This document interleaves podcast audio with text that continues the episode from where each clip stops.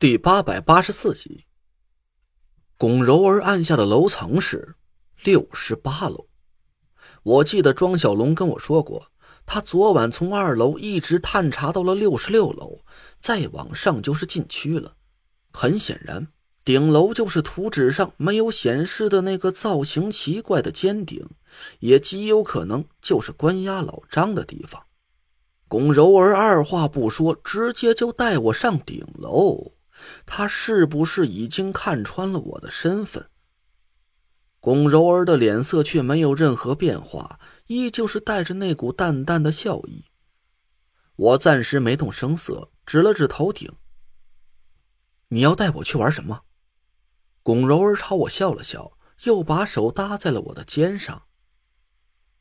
爷，我一眼就看出来了，您不是来寻那种无聊的乐子的。我已经有好几个月都没陪过客人了，嫌烦。那些人除了想和我上床，就没有一丁点别的心思。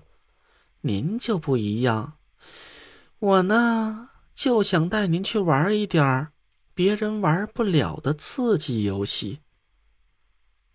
我皱了皱眉头，龚柔儿媚笑了起来。别寻思那些乱七八糟的东西，我也知道。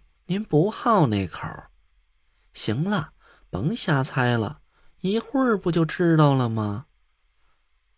我点了点头，心下暗自警惕了起来，悄悄的抓紧了手里的提包。包里装着那些施法的家伙事儿，看来是用不上了，但我还有两个很重要的依仗，一个是依海扇，还有一个是老君鼎。到了迫不得已的时候，我会咬破舌尖激活老君鼎的法力。现在老君鼎已经可以为我所用了。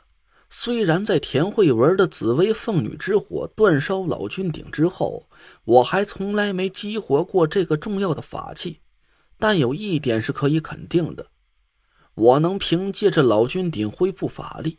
即使是不能带着老张全身而退，但自保应该是没有太大问题。电梯停了下来，门打开的时候，外面站着两个保安，脸色很惊讶。柔儿姐，是你啊？你可好久都没上来了。嗯，今儿个来了一个贵客，你们都下去吧，我和这位爷单独聊聊。龚柔儿挽着我的胳膊，目不斜视的下了电梯。他似乎是说话很有分量。那两个保安赶紧关了电梯门，把我们让进了大厅里，轻手轻脚的退了下去。我抬眼四下看了看，感觉有点奇怪。现在我身边就只有龚柔儿一个人，雪茄里的药粉只能感受到他自己所看到的景象。按说。我的眼前应该重新出现毛坯楼的模样才对，但此时我却身处在一个装潢的金碧辉煌的屋子里，无论是头顶上巨大的水晶吊灯，还是脚下昂贵的波斯地毯，都给了我一种很真实的感觉。难道说，连龚柔儿自己也被幻象给迷惑了？这可有点出乎我的意料了。他既然能在这栋楼里有这么大的权限，可以单独把我带到顶楼来，我觉得他应该是这个叫做宜春居的半个主人才对，至少也应该是袁春怡手下一个很重要的骨干高层吧。他不可能只是个被幻象迷惑、一心只想从客人兜里掏钱的普通员工。得了，甭在心里瞎琢磨了，我的爷。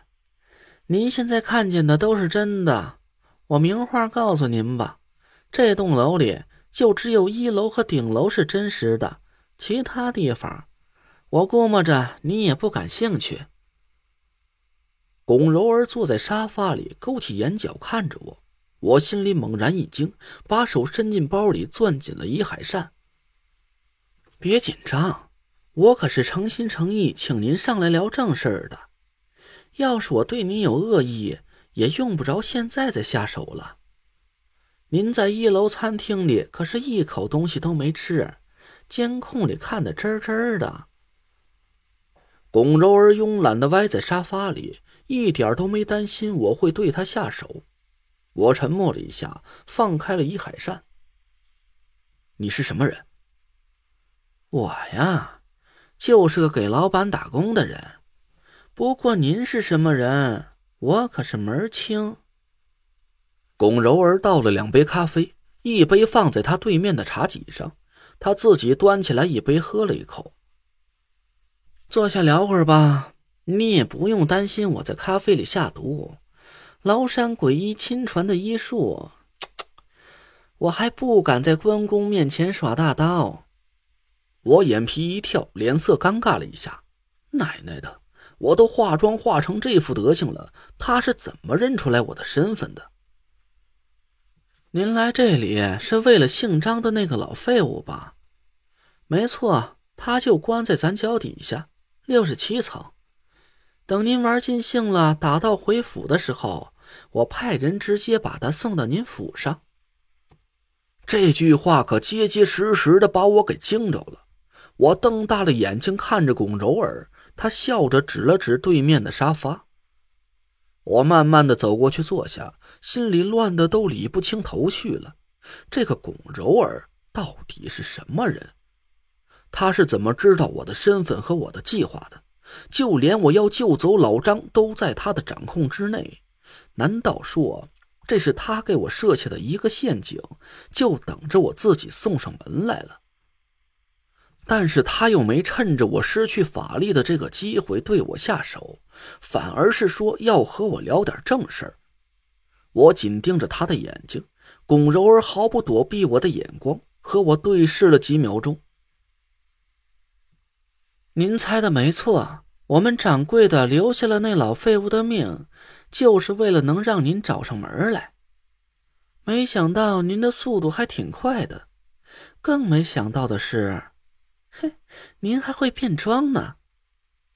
要不是我发现您在餐厅里一口东西都没吃，还能掩盖了自己的八字关联，我都不知道眼前坐的这位就是大名鼎鼎的。陈累赘，陈使者，使者，我心里一动，隐隐的猜到了龚柔儿说的意思了。